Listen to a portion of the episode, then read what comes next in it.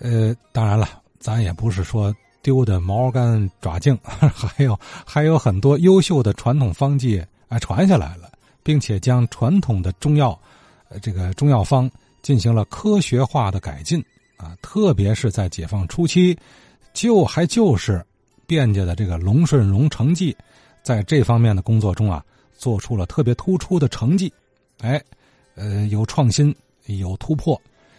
这个呢，又离不开昨天卞老师一带而过没有细讲的那位龙顺荣的几十年的老经理，被誉为中药奇才的刘华普先生。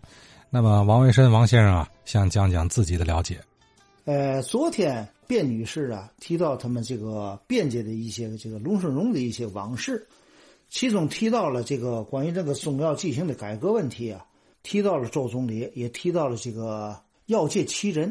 刘华普，这个怎么回事呢？我想把这个事儿把它说一下子。全国解放以后呢，一九五零年八月七日啊，啊，在北京召开了第一届全国卫生工作会议，明确了新中国的卫生工作的三大原则，就是面向工农，预防为主，团结终其一。同年的八月二十五日，又召开了第一届全国制药工作会议，啊，针对这个重要问题呢。提出了用科学的方法提炼制成药剂，以引导中药走向呢科学化的道路。当时呢，参加这个大会呢，有咱们天津市国药同业工会的这个主任委员刘华普先生。这个刘华普呢，同时呢，他还是是吧龙顺荣的这个经理，他是药界的被公认的是吧药界奇才。这个刘华普。他是什么人呢？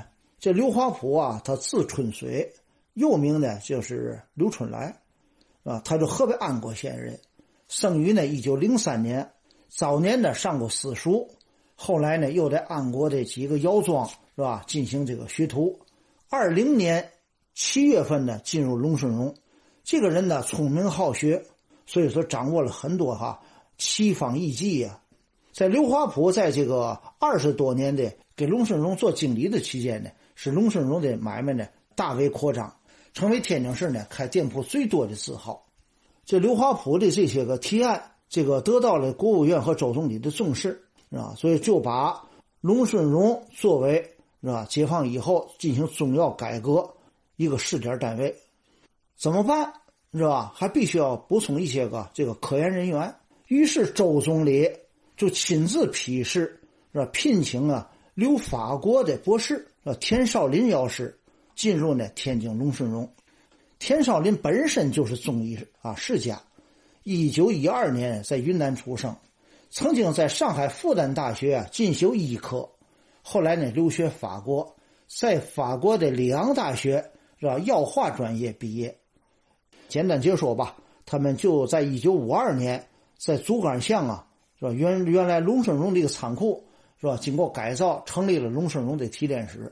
一九五三年十月，正式命名为龙顺荣国药提炼部，是吧？当时的面积并不大，是吧？也就一千五百多平米。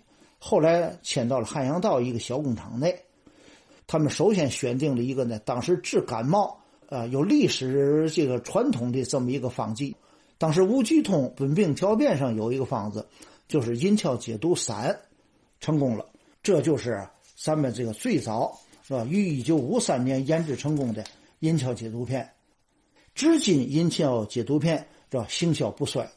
在银翘解毒片研制之后是吧？田少林呢又带领他们的这个医药团队研制了活性蒸气。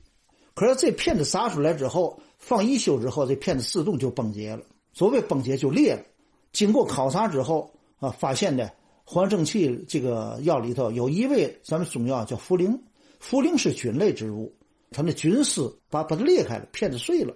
最后怎么办呢？又考虑到不能从药的含量上来说话了，转入呢搞定水剂。哎，这就是后来是吧？活上正气水的啊由来。活上正气水研制出来之后，当时就顶了日本当时的在咱市场销售的湿地水一直到现在依然呢作为天津市的一个名牌产品。一个银翘解毒片。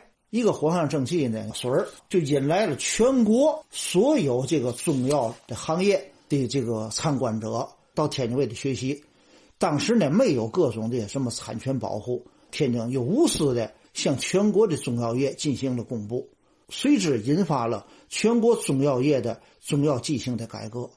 所以说，天津中药的改革也带动了全国中药剂型科学化的发展。呃，银翘解毒片、藿香正气水这都是我们家中常备的平安药，是吧？殊不知，你看了吗？这背后还有故事呢，还承载了一段啊中药科学化改革的往事。呃，并且他们都是天津的医药界啊，这个这个在全国都叫得响的名牌呃，我想天津这类成药啊，应该说还有不少啊。